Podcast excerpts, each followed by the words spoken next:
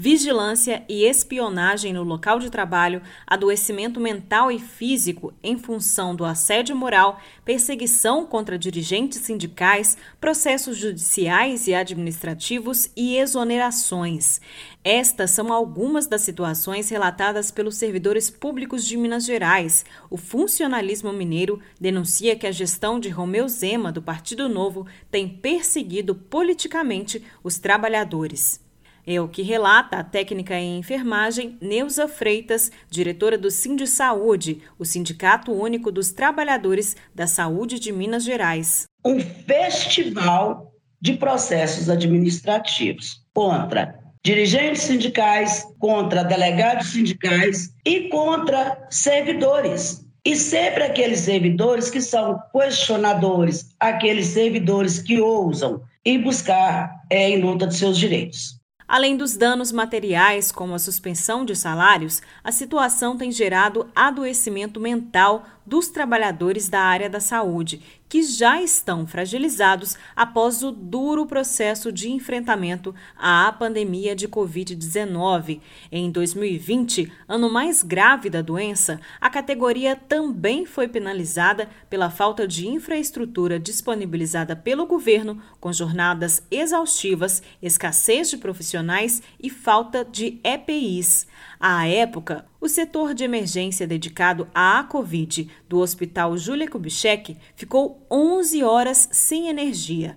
Diante da situação, os trabalhadores denunciaram o caso à imprensa e agora são alvo de processo.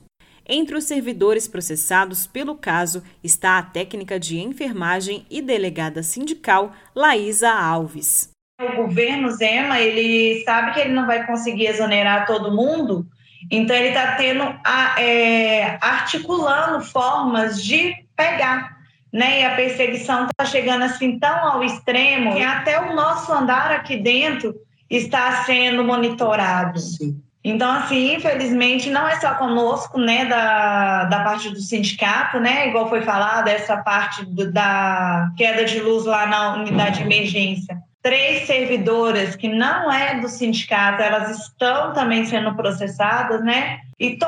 o que a gente está entendendo é que todo mundo que está ao nosso redor, que está querendo uma melhoria, eles estão tentando pegar nesses processos administrativos. Situação semelhante vivem os trabalhadores da Companhia Energética de Minas Gerais. Recentemente, um dos servidores da empresa e também dirigente sindical foi exonerado do cargo após um processo administrativo movido pela gestão da companhia. Emerson Andrada, coordenador geral do Sindicato dos Eletricitários de Minas Gerais, avalia que em toda a história da entidade, este é o momento de maior violência contra a atuação combativa dos trabalhadores. Gestões anteriores, inclusive com viés extremamente é, liberal, neoliberal, tinham limites.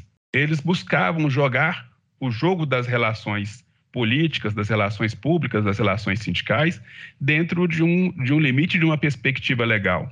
Você não via a gestão, embora ela fosse também é, bastante agressiva, ela tomar providências e tomar atitudes que extrapolassem o limite da legislação. Os trabalhadores da comunicação pública em Minas Gerais também têm enfrentado dificuldades para dialogar com o governo. Desde a primeira gestão de Zema, o cenário no setor é de demissões, acúmulo de funções e incerteza quanto ao futuro das emissoras. Recentemente, dois dos mais antigos funcionários da Rádio Inconfidência foram demitidos pelo governo, entre eles Ricardo Parreiras, que desde 1948 atuava na empresa empresa.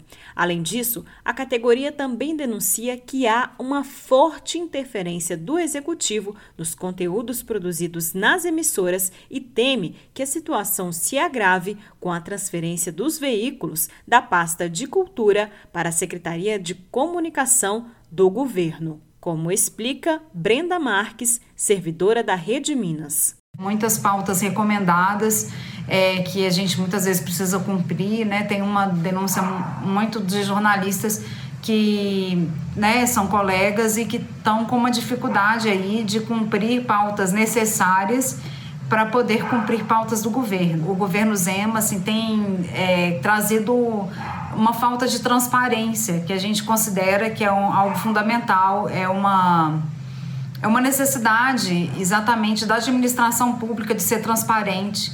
E a gente vê que falta isso é, para a gente entender quais são os caminhos e como que a gente pode construir ainda uma comunicação pública voltada sempre para comunicação, cultura e educação, que é o papel da Rede Minas. De Belo Horizonte, da Rádio Brasil de Fato, Amélia Gomes.